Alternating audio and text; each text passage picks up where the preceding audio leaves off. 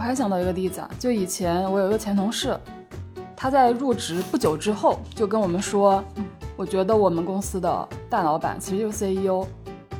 不喜欢我。而且其实 CEO 应该离他已经有几个级别了，对，至少两个级别了。但他会觉得，因为这家公司的 CEO，我觉得我跟他气场不合，所以我在这家公司肯定混不好。就他真的会从这种感觉、直觉上去判断自己在这家公司 的未来的发展前景啊，很有可能啊，嗯而且他有可能他的判断很对呀、甚至你就能够在这个会议上看到谁和谁会更合，嗯或者说他们彼此会更欣赏，而哪个人和哪个人明显感觉就是他一说话，那个人的表情就是那样。所以呢，也想从这个维度去提醒很多小伙伴，有些管理者啊，他可能在某一个特定的阶段很欣赏某一个小伙伴，啊，也可能过一段时间打着引号的打入冷宫，嗯，所以不要太在意这些事情。嗯。如果你要是觉得，哎，我做这个工作我是为了取悦谁，我觉得这个就把自己的成长给嗯，哎，在职场中去取悦别人，这太难太难了。对，啊。在这个配合关系中，对事儿不对人，嗯其实你就把所有你的合作伙伴都看成是一样的人。欢迎大家收听《十人十集》，我是舒阳。我是赵楠，我是薛逸然，世界上没有完全相同的两片叶子，也没有完全相同的两个人。看到差别才能互相理解，关照他人才能认识自己。依然老师在之前的播客里经常讲到一句话：对事不对人，但事后面站着的都是人。今天我们就想好好坐下来聊聊对事和对人。我想先聊聊这个针对人这件事情啊，就是以前经常听到一句话，就说我们不要去 judge 一个人。我不知道为什么大家喜欢用英文这个 judge，其实中文里面就是评断的意思，嗯，就是我比较评判，嗯，对对评判，对嗯，然后但是我比较喜欢的这个中国作家王小波，我记得他也说过一句话，说一只兔子都会 judge 另外一只兔子，所以就好像我们去评判一个人是一个非常自然而然的，就是会会有的一种心理活动吧。那你们是怎么看的？就是当你们在内心评判一个人的时候，就会觉得这样不好，这样不对吗？嗯，嗯，你是说我们内心去评判人的时候，还会有另一个声音说这样不好，这样不对对，啊？嗯，我我自己觉得哈，嗯，就是因为我们今天早上来的比较早，然后嗯就说到说，如果要出去玩的时候，准备物品、准备东西的时候，嗯这样的一个小案例，然后大家会不太一样。然后我当时就跟楠姐说：“我说，哎呀，这就是我们识人识己最重要的一个点，就是我们先了解人和人的不一样。嗯嗯所以呢，呃，客观的讲，或者很坦诚的讲，我是一个评判心很重的人，嗯就是我是一个非常容易觉得，嗯，这个不对，哎，这个有问题啊。我其实主很坦诚的说，这是我的出厂设置嗯嗯啊。就当然有些人他天生就很包容，很 nice，我很确信的知道我不是那样的人嗯啊。嗯但是我好像一直在为自己能够更包容做了非常非常非常多的努力 嗯啊。嗯比如说，就好像说我们在看盖洛普，当我们看到一个排难在前的小伙伴，他可能喜欢问为什么，嗯但是他不是在挑战你的观点，在质疑你的观点，嗯更多的是他想把事情的来龙去脉搞清楚。当一个分析特别靠前的小伙伴，他可能是更愿意据理力争。如果他要再加上竞争，那就是特别典型的据理力争。但据理力争的核心是他认为我已经做了很充分的这个信息的收集和推演。啊，所以我的据理力争证明我是对的，是希不希望你在错误的路上 狂奔，嗯所以这都有可能。所以就是当我现在有的时候本能的又升起那个评判的时候，嗯我倒也不会再接着评判自己说这个不对不应该，嗯我可能会换个视角去想说，哦，那他为什么这样？嗯哦，嗯是，所以我其实刚才讲说我客观上是一个评判心很重的人，嗯为了学习包容，我付出了很多努力。嗯嗯，就是就觉察到之后，下一步是想想他为什么会这样。我对我觉得能够做到这一点也很厉害。嗯对，但是有的时候，你看这个本能和觉察这个事情哈、它其实有个先后顺序。嗯，就本能一定是更快的，腾就嗯出来了。然后那个觉察是跟在后面的，有的时候觉察的快一点，有时候觉察慢一点。嗯但是可能楠姐也知道我是那种快人快语，嗯所以有的时候本能那个话腾就扔出来了，就跟炸弹似的，嗯。然后再收拾战场。那楠姐呢？你你会习惯性的在内心有评判吗？嗯，因为我我我从小是跟小伙伴一起玩长大的嘛，在玩的过程当中呢，其实好像感觉评判会弱一点儿，更多的就是哎谁能一块玩儿，然后怎么能变着花样玩儿，大概是这样。真正开始有评判起来的时候，实际上是开始第一次自己带团队，嗯然后遇到一些事情，然后有的小伙伴就推动不下去，嗯然后就开始会有评判，嗯然后到一直当管理者，到后来跟易安老师一块儿做，然后我们接触盖洛普，其实看到人跟人的差异之后，其实我反而会觉得，就是那个就是它的特点。对就包括我们其实去解读盖洛普也会说一体两面的问题。对对对，嗯，所以就是我自己觉得我的评判其实可能相对是少的。因为他个别在后。啊 对，就是因为他没之前他就是非得非得这么补刀吗？对，但是因为学了盖洛普，因为学了贝尔宾，他的个别已经从能力端变得很强了。对对对，是。然后那个，我跟大家分享一个小例子啊，这个嗯可能依安老师也会知道。就之前我去管业务的时候，组织里面有一个小姐姐，那个小姐姐也是一个部门的负责人，就她就跟我特别不对付。嗯嗯然后不对付到什么程度呢？就是有点那个拆台的那个感觉嗯啊、然后在这个过程当中呢，就很有意思。然后呢，我会发现我是能跟他共事儿的。哦，南姐这点特别特别牛，真的，我这里头必须要去讲，就这是我和南姐的不太一样，嗯就是南姐是那种我们经常说嗯使命必达，嗯就是她能跟她不喜欢的人也能接着去推进这个事儿，对，嗯在这一点我做不到，嗯 嗯。嗯，但但是我会知道她不会成为我的朋友。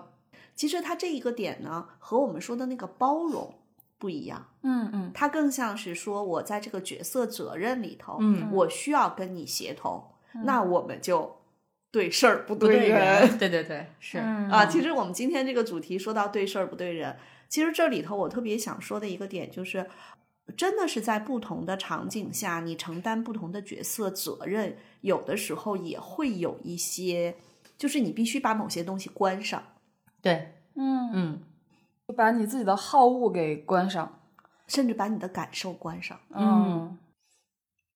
哎，这个个别靠后是不是管感受关的还挺好的？呃，当然，我体谅也靠后，和谐也靠后。那是那是你说关就关了，没有任何负担。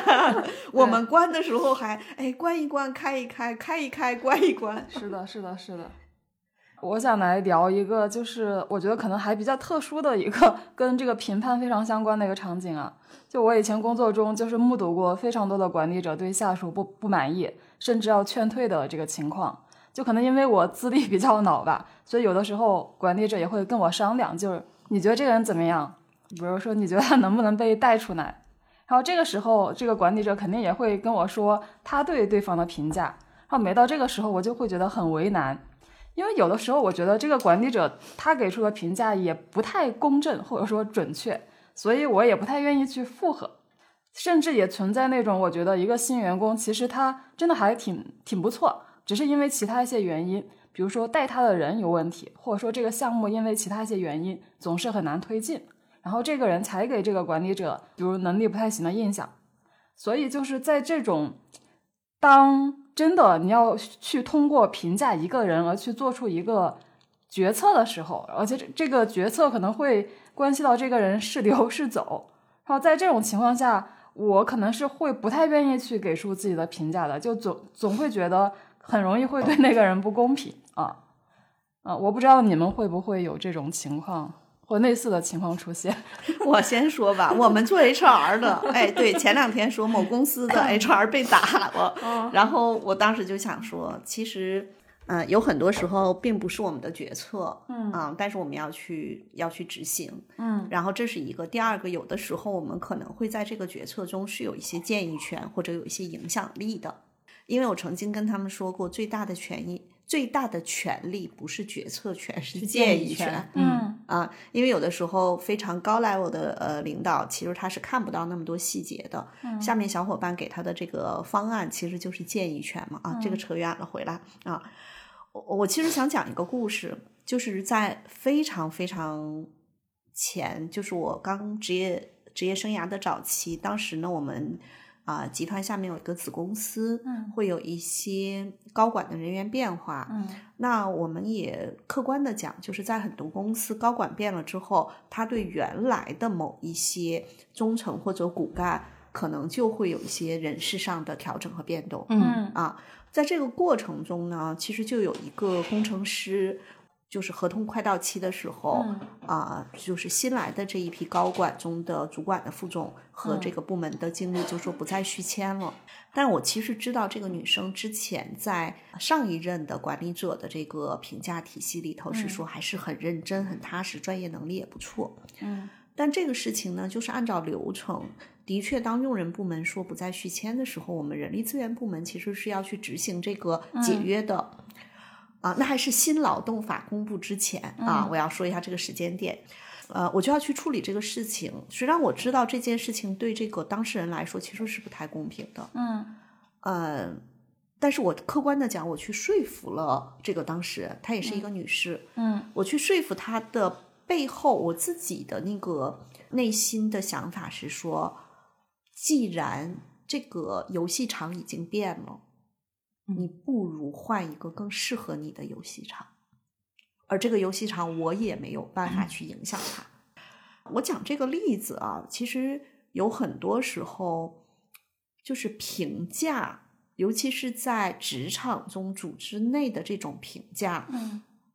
它的确像盲人摸象，千人千面。嗯嗯就是举一个什么样的一个例子哈？前两天又有一个小伙伴跟我讲说，他们公司也特别的作，总是不断的换他们部门的总监，然后换过来的总监呢，其实都不怎么地，干活还是他们那几个人干。嗯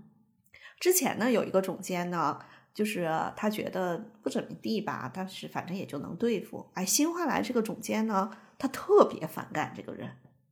忍不住内心翻白眼儿，有时候再忍不住就翻出来了。那他在跟我讲这个例子的时候，他就问我，他说为什么会是这样的一个职场的环境？老板看不见吗？看不见这些总监只是这个绣花枕头，类似这样。后来我就跟他讲，我说可能真的是不同的人，他在不同的维度看一个人，可能老板要的是这个人曾经过往的资源，嗯嗯也可能老板要的是这个人在某一个特定融资阶段所要的它的背景的光光鲜的背景，当然都有很多原因啊。嗯所以这种评价，它本身就没有办法像我们在上中学、上大学那个考试成绩，楠姐考九十八，我考九十七点五，他就是第一，我就是第二，那个东西它是刚性的。嗯，而在职场中的这种评价，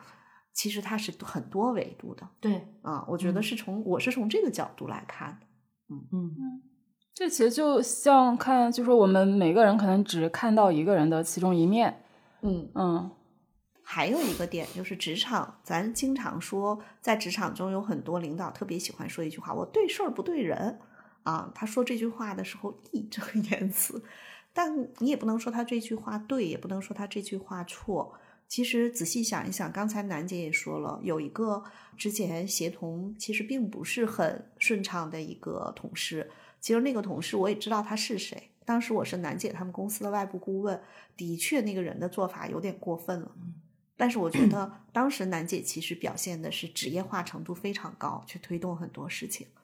但那个时候，其实楠姐不就是对事儿不对人吗？嗯所以这个事情就是它放在不同场景下，你去解读它。但是呢，当一个啊、一个人就是特别凶巴巴的说我对事儿不对人，这个事情就怎样怎样，其实可能小伙伴有的时候心里头还是挺难受的。哎，燕老师在这儿，我问一句，就是比如通过盖洛普的报告看，对事儿不对人这些跟报告结合在一起，哪些是真的，哪些是加引号的呢？会有吗？呃，但但我觉得我们首先要讨论一下，到底什么是对事，什么是对人吧？人是吧对我理解楠姐刚才说的那个事情，其实等于说我就是嗯任务导向嘛，我把这件事情干好了，然后我可以就是不管这个人我自己有多么的不爽，那所谓的对人是什么意思呢？就说我我看这个人不爽，所以我我都不顾我这个工作推进的怎么样，我就是要把要把这个人干掉。我觉得分成，我要把这个这个、这句话解读成三个层次嗯啊，就是第一种呢，其实就是刚才楠姐问我的，就是有哪些人在盖洛普的报告中，你就能够明显的看到他天生就是更任务导向、目标导向，嗯所以呢，他的对事儿不对人是他的自动驾驶。嗯然后职场环境又是一个，不管对于商业型的组织，还是对于各种各样的组织，它实际上是有目标、有任务、有一堆事儿组成的。嗯虽然这个事儿背后是有人，嗯但是他要拿那个成果的时候，往往在盖洛普报告中，什么专注啊、成就啊、分析啊、纪律啊，这些统帅啊靠前的人，很容易是这种对事儿不对人。哦嗯啊，然后这是一种，第二种呢是我经常说的事儿后面也站着一堆人。其实这句话的背后，往往是说，当你去协调处理很多事情的时候，你是对事儿不对人，但是你不管什么原因，在人的维度上没有办法顺畅的协同往下走，嗯其实还是会，可能这一次你的事儿解决了，下一次可能会有问题。所以第二个维度是我们想提醒很多管理者也好，小伙伴也好，你在职场中绝对的对事儿不对人，可能在某些事情上，你好像拿着两把大砍刀哇往前冲啊，这个事儿你都搞定了。嗯啊，但是啊，这就让我想起上周我在客户那边辅导他们的一个一个管理者，其实就是怎么让他对人。啊，啊。就是你能够啊考虑到每个人的方式不一样，嗯。你的管理和辅导的方式也不一样。这个。一会儿我再讲这个案例。第三个维度其实就是，呃，舒阳刚才讲的，就是在职场中还有一种人，他是你是我的人，嗯。我就就是所谓的站队文化啊等等的，就是我是对着人的，嗯。但是呢，他又把这个他对于不是他的人，或者他瞧不上的人，或者他不不管是什么样，然后他就摆出了一份一副我是对事儿不对人，但实际上他是有着非常强的说这个人我就是对人，嗯。那个人我就是只跟他对事儿，而这个对事儿的背后，其实是会我在职场中也见过一些人，如果这个人本身挺好的，做事情也还不错，但是呢，可能他的部门的负责人或者他的这个总监就是觉得，嗯，他是不是我的人，那我可能就另一种评评价方式也会有。嗯嗯，我觉得是这三种情况，当然可能还会有第四种、第五种，可能都有啊。但我们就看我们想从哪个维度去讨论这个事情。嗯，其实我我理解，就叶岩老师说的那个，就刚才说的第二点，其实是说，就我们要看到人的差异嘛，然后才能跟他更好的这个，我觉得本质上还是才能跟他更好的把事情 推进下去。所以我觉得这个还是对事，只是说对事的时候区分每个人的个个性特点，就是可以更好的。啊、是的，嗯对，嗯因为我们有一个大的前提，就是我们实际上是在讨论，嗯就是你在职场的这个大的背景下，它是事儿。嗯嗯但是呢，比如说咱们举个例子，就像我们三个人在一起，其实他也是因为事儿在一起。今天上午在这儿录音，嗯但是比如说，如果是楠姐的生日会，那其实你看起来像是一个事儿，但是我们邀请的人，嗯其实是是说这些人是和楠姐走得很近啊，或者相互很、嗯很舒服的小伙伴。嗯其实是这群人聚在一起给楠姐做了一个生日会嗯嗯啊。但是在职场里面，我们如果组织生日会，那就是它是一个事儿。对，嗯嗯嗯嗯，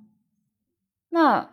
职场里面是不是也存在，就他对这个人特别，就怎么说呢？就他可能就是觉得，如果我看你比较顺眼，这个这个事情都好办；如果我看你不顺眼，那嗯，就即即即便你能够把这个事情干得再好，啊，就是我也不喜欢你。就会不会这也是是一种是一种是一种人格，还是说是一种什么导致的？嗯，就是像我刚才不是说人和人不太一样嘛？嗯就是有一些人他就是会有特别强的主观倾向性，嗯就是这个事情我喜欢这个人，就是我恨不得就是所有事情都带着这个人。那这里面其实是盖洛普中也有这样的一对儿才干。嗯我在做管理者辅导的时候，嗯经常会去讲，就是如果一个人个别在前，交往在前，嗯他如果是一个管理者，他就是挑人 plus 嘛。哦我曾经还辅导过一个在大厂的一个小姐姐，她就是个别和交往都在前。她当时在大厂的时候，可能带着一个小一百人的团队，嗯然后呢，直接向她汇报的 N 减一七八个，她当时跟我说，嗯然后我当时就跟他讲说，我说他这一点，他说对对对，易然老师，我特别就是如果我本能的这个自动驾驶，就是嗯一旦比如说上面有一些新任务啊，或者有一些嗯事情啊，我我就习惯性的就去找那个我最我最熟悉的，的他用嗯的是我最熟悉的那几个嗯下属，嗯就是 N 减一。他说，但是你这个提醒我之后，我就会觉得我应该稍微注意一下。嗯然后他也问我，他说：“依然老师有没有什么好办法？”嗯啊，后来我说，你看我们在这个职场中都会去讲这个绩效反馈嘛，嗯啊，绩效跟踪、绩效反馈。其实绩效反馈，你如果 n 减一是七个人，你不能只做三个人，那四个人不做，对吧？嗯我说最好的方法就是你把这七个人，你在每个星期天的晚上，你对着这七个人的名字想一想，我下周可能哎呀好久没跟谁吃饭了，我哪下周嗯几约着他一块儿吃个简单的午餐，跟他聊一聊。嗯就相当于是用一个打着引号的制度来保障他对他所有的这个团队里的小伙伴都关注到。嗯我我我讲的这个案例跟刚才舒阳说的那个呢还略有不同。嗯舒阳说的那个呢，更像是说啊，我主观喜欢小张，我就什么事儿都带着小张。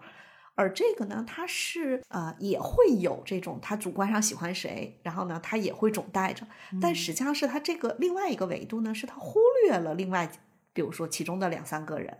但是我们用一个这样的制度保障，是让他啊、加大跟他曾经忽略的 N 减一的小伙伴的这个交流，嗯虽然做不到一碗水端平，但是尽量在时间和这个关注点的分配上，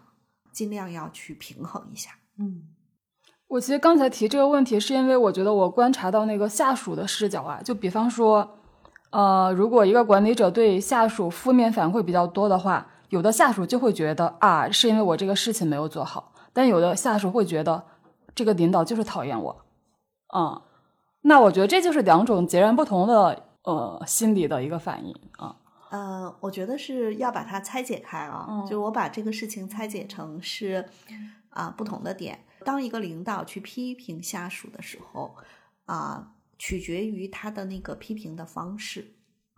也取决于这个人的他的这种沟通的方式。比如说，我举一个例子哈，我们啊、曾经辅导过的一个企业客户，他们的创始人是一个男的，那他批评人的时候，就是跟着他一起干的，最早一起干的那那批人，就会觉得我们领导批评我，其实是在帮我成长。嗯但是你知道原因是什么吗？就是他们创业的初期就有点像是摸爬滚打在一起，所以他们彼此已经形成了非常好的那种叫信任的基础，不会在信任上出问题。所以哪怕是批评这个事儿，说这个事儿，批评这个人，但这个人呢也不会觉得有什么呃问题。但是呢，他们这个领导呢，这个创始人批评新来的一些小伙伴，嗯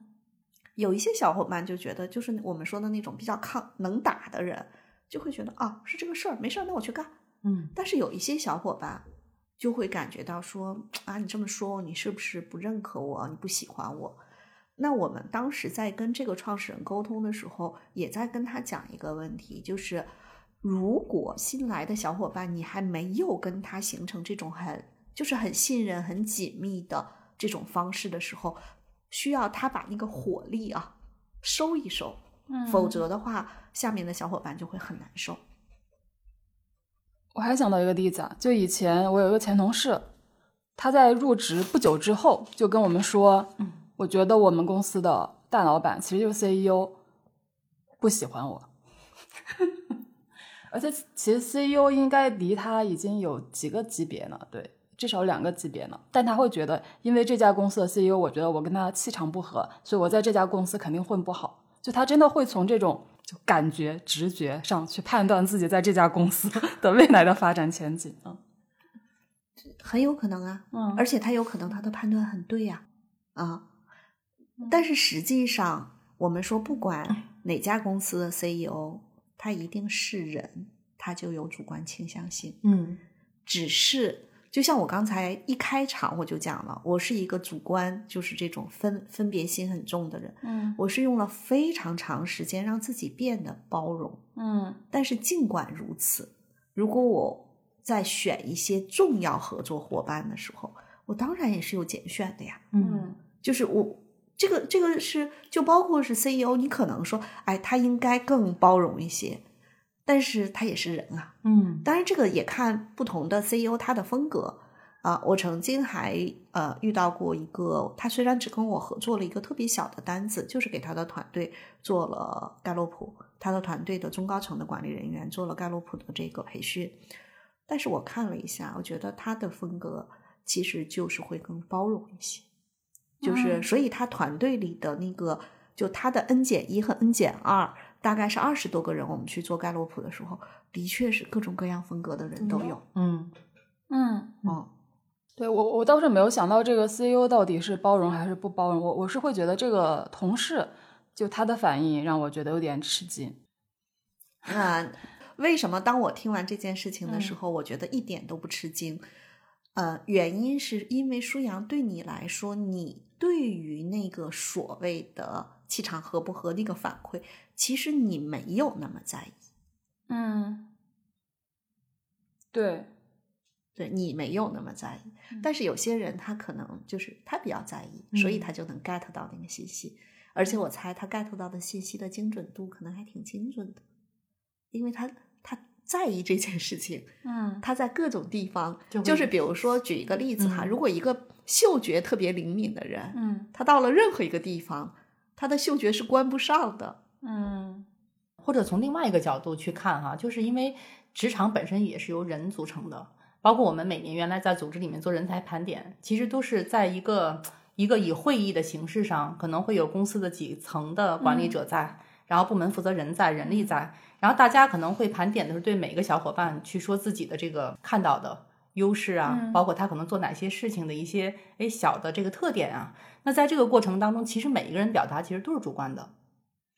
其实楠姐说这个场景，我就想到一个更有意思的场景，嗯就是我们在职场中，尤其开一些会的时候，如果是就事儿论事儿的会，比如说讨论这个项目，还好；如果类似于是这种盘点会，或者是年终汇报啊，或者什么复盘会啊，这样你就去关注在场的很多小伙伴的微表情，有的是嘴角往下撇一撇，有的是嗯翻了个白眼儿，有的是那种哼那样的一笑。就我我我去我我当时就刚才楠姐在说的时候，我立刻眼前就出现了很多过往的这种场景。嗯包括我们作为外部顾问去参加客户的一些会议的时候，也能看到这种微表情，甚至你就能够在这个会议上看到谁和谁会更合，嗯或者说他们彼此会更欣赏。而哪个人和哪个人明显感觉就是他一说话，那个人的表情就是那样。嗯。对我们这个今天是不是跑题了？但我会觉得，就刚才我说的那种，就可能他对气场啊什么的，这个就是很敏感，或者说很敏感的能够判断出一个人是不是喜欢他或讨厌他的人，会不会也会徒增很多没必要的烦恼啊？因为他也可能是判断错了呀。这就跟我说的一个嗅觉好的人，嗯。他只要打车他就难受，嗯。嗯。是一样的。嗯。就是，嗯，就我我觉得是啊、往往其实刚才顺阳说的这个小伙伴呢，我觉得也许交往在前，也许体谅在前啊，也许啊不一定、嗯。啊。那么也许取悦在前，因为这个都是我们说的嗯。有点像那个嗅觉嗯。啊、如果从自我觉察或者自我发展的角度，如果小伙伴是这个类型的，嗯第一，你去选择你觉得更舒服的嗯啊、组织也好，团队也好，嗯但是呢，啊、也要有一个非常就随时随地的觉察，就是有可能你捕捉的信息是你放大了嗯啊。然后这是你要学会把它做微调，否则的话，就像舒阳说的，可能会徒增烦恼。第二个点呢是啊、可能有的时候我们经常说很多高管，尤其是一些创始人、CEO 或者是更高 level 的人，他们挖就是高薪聘请来一个什么总监啊，一个 VP 啊。你知道，在我们的这个眼里头，我们都会有的时候会偷偷的笑，在看他们俩的蜜月期什么时候到头儿。嗯啊，所以呢，也想从这个维度去提醒很多小伙伴，有些管理者啊，他可能在某一个特定的阶段很欣赏某一个小伙伴啊，也可能过一段时间打着引号的打入冷宫，嗯，所以也不要太在意嗯这些事情。嗯嗯，还有，而且我觉得这个归因方式也会导致一些问题。就比方说，他得到了一个负反馈，他如果归因成因为这个人不喜欢我，那那他根本就没有改进工作的动力了呀，因为他会觉得我怎么做他都不喜欢我。啊，对，是的，嗯嗯，但我觉得舒阳提的这一点特别好。但我觉得在这儿，其实我记得我们好像之前有一档节目，就是那个内容就是为自为谁干活嘛。嗯就是我觉得在职场当中的成长，可能每个人不一样。就是好多的时候，其实我们是为了自己的成长去做的这个工作。嗯如果你要是觉得，哎，我做这个工作我是为了取悦谁，我觉得这个就把自己的成长给嗯，哎，在职场中去取悦别人，这太难太难了。对，啊。其实说回那个，就是说评价一个人啊，就比方说刚才我说的那个场景，就是可能，呃，管理者会对一个下属有一个评价，然后这个评价通常可能就难免是一些形容词嘛。可能我我我的内心活动是，就比方说对方说出一个形容词的时候，我就会觉得，呃，可能未必是这样。比如说对方说，我觉得这个人他没有好奇心。可能我内心的活动是说，我觉得可能是在过去的工作上，他没有体现出好奇心，没有主动去追问他没有搞明白的事情。就我不想去判断这个人，他就是没有好奇心，他在任何事上都没有好奇心。但在过去的工作上，他为什么没有体现出好奇心，没有主动追问？我觉得可能有很多原因导致的，啊，所以我会就更多的还是说，就是还是直说说陈陈陈述这个事情本身，啊。我看到了舒阳作为媒体人的严谨啊，嗯。啊，那嗯。我我去讲一下，就是从用人部门的嗯管理者，嗯。以及我们做外部顾问的时候，嗯。我们再去做一些，不管是招聘过程中嗯。到底选小 A、小 C 还是选小 F，嗯。还是在比如说内部的这个啊、工作调整的时候，让啊、小 A、小 C、小 F 谁来去负责这个项目，嗯在这样的时候啊，基本上啊、大家会去讨论到说，哎，他的进取心怎么样嗯啊？然后他的情绪稳定性怎么样？嗯然后呢，他的整个的这种思考是比较全面系统的，还是这种偏发散创意的？会去这样去讨论。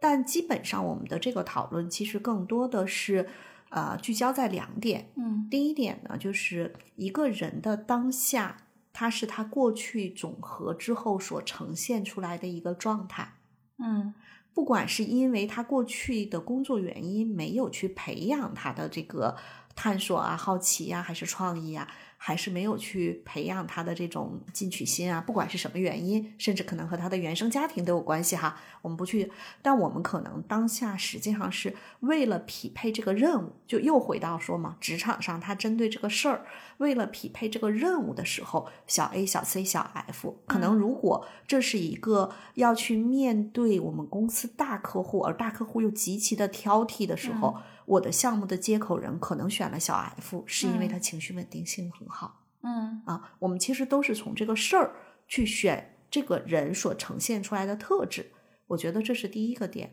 第二个点呢，就是为什么不管是我原来在企业里做 HR，还是后来去转做咨询顾问，包括现在我们辅导一些企业客户，他们重大人事决策和安排上，我们基本上都是在呃商量，就是大家是在补充信息和补充多维视角，希望对这个人能够有一个更全面的嗯呃一个了解。嗯同时，包括用测评工具，不也是为了这个嗯吗？嗯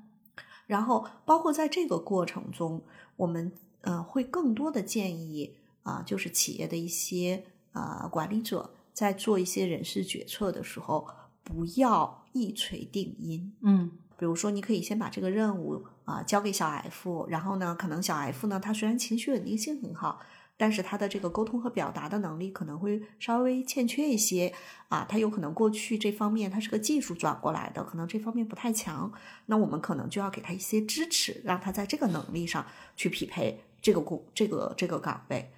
但是很少会，嗯、我们也不太建议，就是我们把人叫一锤定音，或者就看的是一个结论。嗯。更多的是用发展的眼光去看这个人，嗯。但是此刻的他嗯。是他过去发展的一个呈现，就是过去积累或者他的经验啊、能力啊积累的一个呈现啊，所以一般不愿意去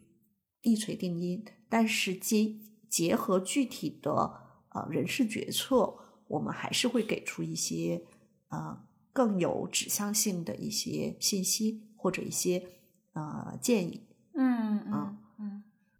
是，我会觉得其实，比如说，可能在管理者或者说 HR 在商量一个事情的时候，他们可能其实还是就会尽量客观的去交流信息嘛，就也不会给人一锤定音。但是有的时候就，我想象啊，就比如说，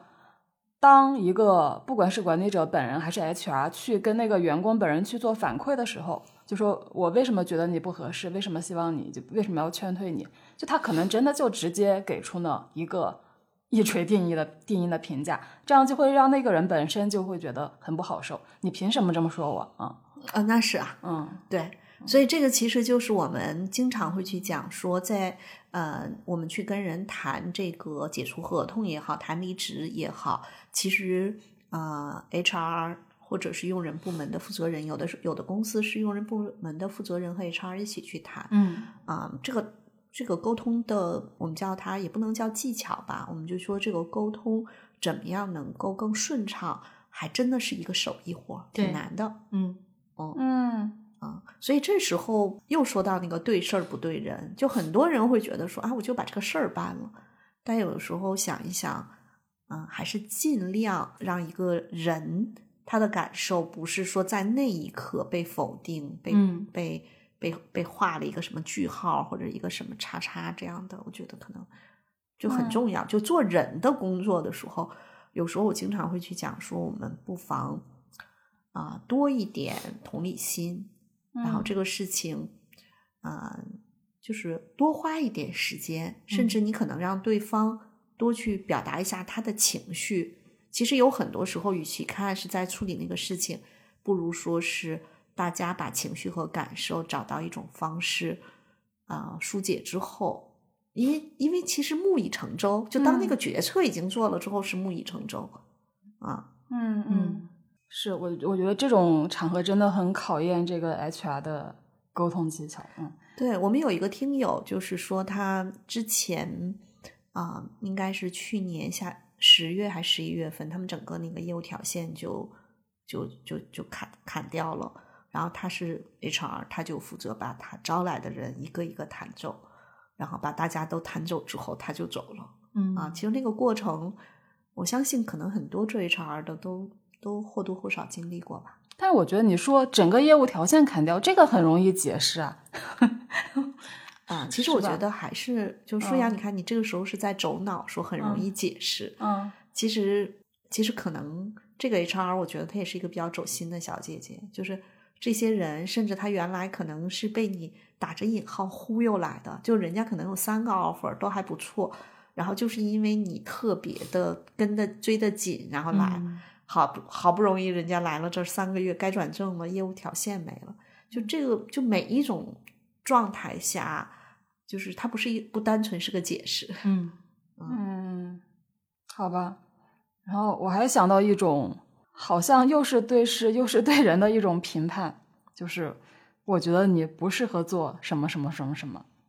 然后，然后我我觉得这种评价也也很很值得玩味，因为因为其实我自己就说过类似的话。我记得我曾经对一个应届毕业的实习生说，说我觉得你不适合做内容，而且我还是非常 相信自己的这个判断的，就我认为他应该就另找出路。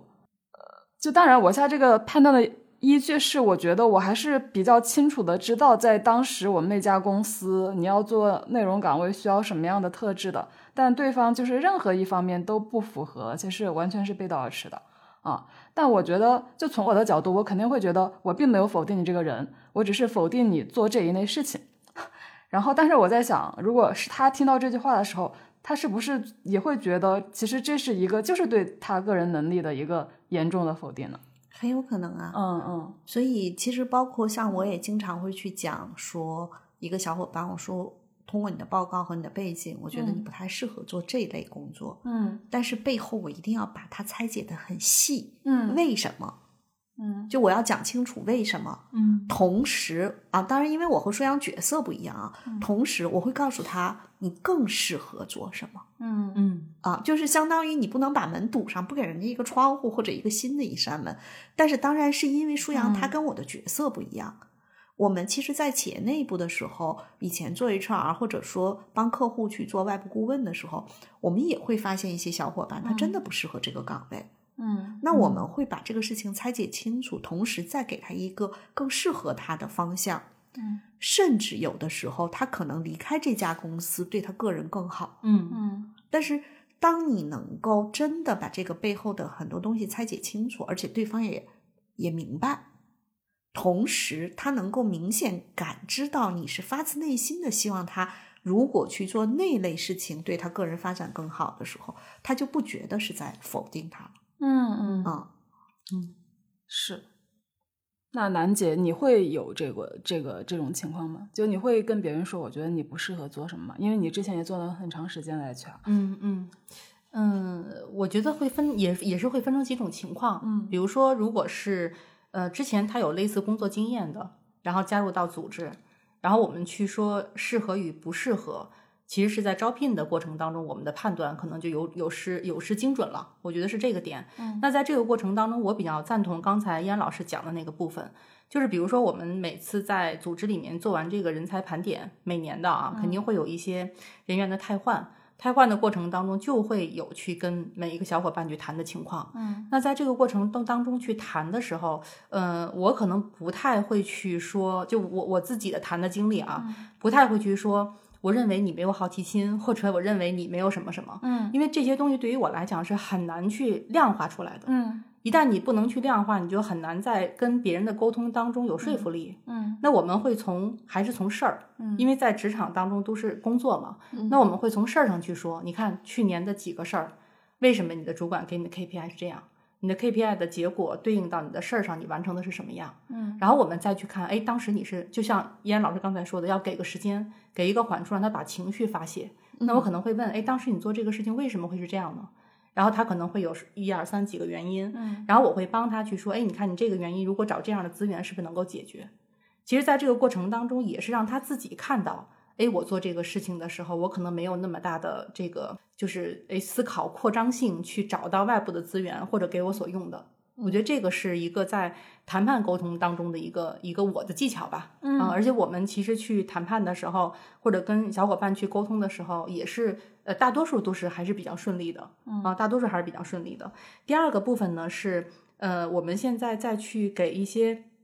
小伙伴去做一些咨询的时候，其实也会有一个感受。我觉得那个感受不是说他不能去做什么，因为我觉得只要是你愿意做，很多的事情你都可以下场去做。嗯但我觉得其实舒阳刚才你说的那个，呃，就是你觉得他不适合做内容，嗯呃，我的理解是什么？是说你可以做内容，但是如果你想跑得好，你可能有一些特质或者你的一些经验是不够支撑的。就相当于举个例子啊，我们嗯每个人都可以去跑步，嗯但是你能跑成世界冠军，嗯或者你能跑成这个北京市的冠军，其实这个是有差异的。嗯而在我们真正去跟小伙伴去谈的时候，是说，就像依安老师刚才说到，你更适合做什么？比如说你的盖洛普的优势展现出来的，嗯你的过往经历积累出来的，你在这些过往经历当中呈现出来的这些能力特质，嗯对照着你的盖洛普的优势，嗯然后这个部分其实能够呈现出，哎，你做什么可能更容易跑在前面。嗯对嗯其实我觉得是不是这个这个思路，其实去跟大家沟通就会好一些。嗯还有一个呢是说，嗯，还有一个点，这个点我也很同意刚才严老师说的那个点。就比如说我们在组织里面，比如说我们为什么要去开会做做盘点，或者是会去通过一些绩效、一些打分的方式去做盘点。盘点完了之后，如果你的 leader 或者是公司的这个 CEO 看到你了，觉得你不适合，其实从某种意义上讲，即使你在这个公司去发展，它本身也是受限的。嗯，就是你得到的机会就少了。我觉得人的成长是需要不断有机会去历练的。如果你没有拿到那些机会，那你可能你是不是安于现状，说我就做这个岗位的呃这个工作，然后也没有什么太多的延展性。这个延展性来源于别人愿不愿意给你机会。嗯嗯，所以这个部分我们去跟对方去聊的时候，其实就是那个点，就是哎，可以找到一个自己更适合的发展方向或者平台，然后这个其实对双方都是好的。嗯嗯然后呃，其实我我还会想到一种，就是评价可能会对人产生的伤害。就很多时候，其实我们的消息也都是捕风捉影的。我们觉得自己好像是我们只是私下去聊那些捕风捉影的消息，对一个人的负面的评价。就虽然我们在聊的时候，可能大家也都知道，呃，其实你也只是道听途说。但但是就是比如说，你有四个人坐在那儿，然后你们分享了这个信息之后，另外三个人他其实就是脑脑海中中就是会对一个人产生一个这样的印象的。嗯嗯嗯嗯嗯嗯，所以我觉得这一点，我觉得其实也是会对人伤害挺大的。嗯，但其实那个评价可能就是很不客观、很不公正的。嗯是的，嗯嗯。嗯所以我会我会觉得，就是反正是我的话，就是能够不去聊那些捕风捉影的东西，就不去聊那些捕风捉影的东西吧。嗯，别人在跟我说的时候，我也会有种就有一点点排斥心理啊。嗯，那我看到的是，曾经有一个小伙伴来跟我讲说，他们公司，哇，那个部门也没几个人，不到十个人，你就会感觉能演出一一场宫斗戏哈、然后呢，这个人跟他说，那个人，那个人跟他说，这个人，那两个人一起说，他哎，反正就类似这样。当然，嗯，我们不赞同在职场环境中这样啊。其实像舒阳这样，我觉得蛮好的。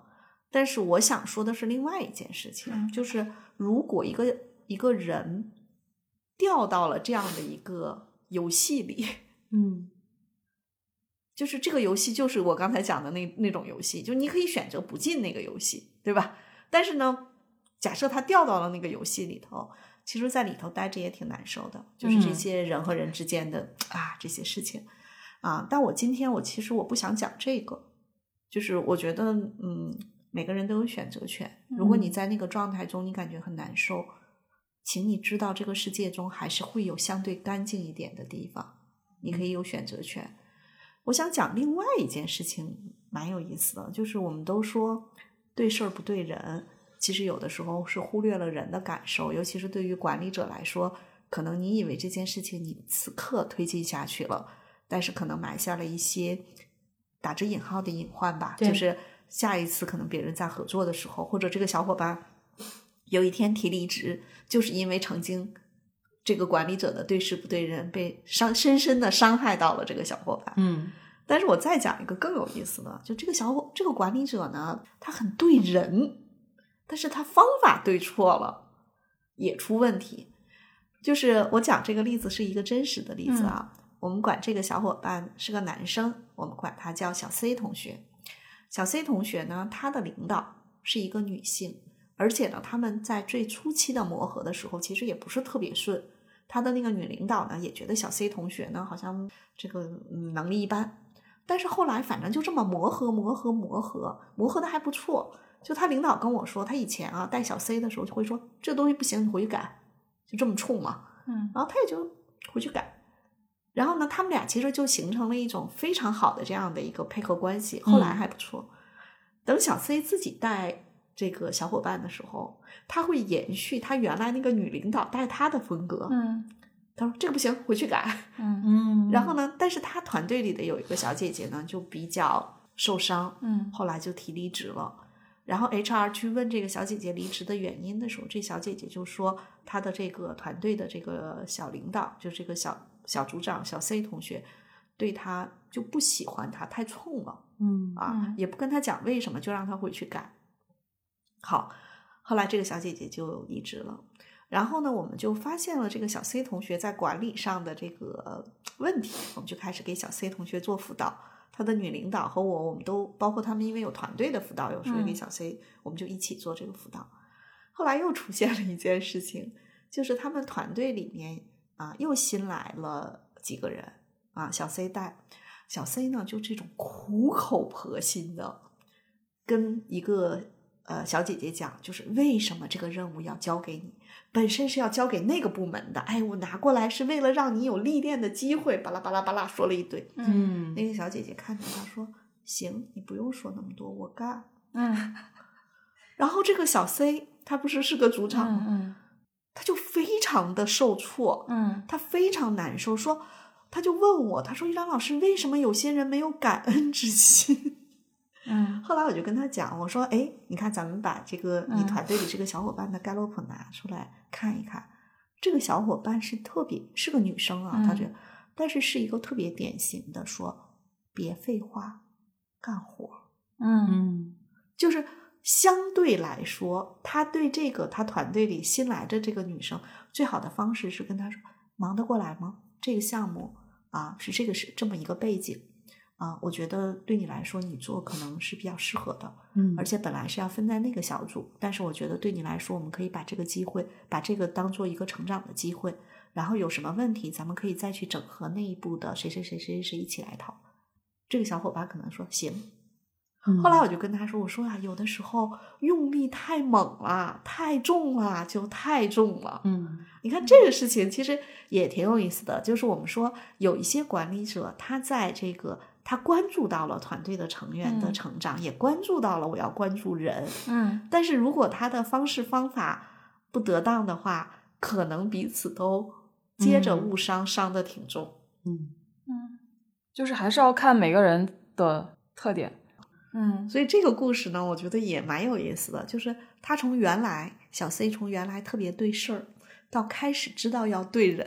然后又踩了一个大雷。后来呢，我我给他去做辅导的时候，我还跟他开玩笑我说：“没事儿，他们都是你的陪练，你也都是他们的陪练。嗯嗯，嗯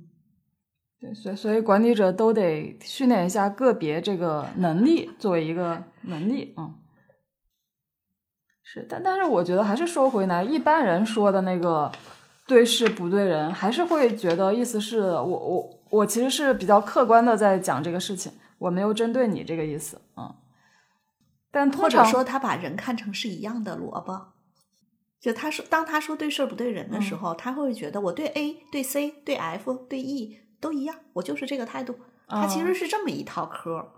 啊。嗯但是我的为什么我一直都在讲说，我希望不管我们的十人十己还是我的视频号的直播，我都是希望大家能够看到人和人不一样，我们每就每两个人之间都是配合关系。嗯不管你是甲乙方、上下级、嗯同事、嗯亲子、亲密关系，嗯就所有的关系都是配合关系。在这个合作关系中，在这个配合关系中，对事儿不对人，嗯，其实你就把所有你的合作伙伴都看成是一样的人。嗯对，但是这个过程中就彼此陪练嘛。嗯好，这期播客咱们就先聊到这。听友们如果想要追问一些问题，欢迎留言，我们非常需要你的反馈。比如你希望听到什么样子的话题？对本期的内容，你有没有有话想说的？你还有哪些观察和思考想跟我们一起探讨？也欢迎你直接加入我们的听友群，入群方式在节目介绍页可见。谢谢，再见。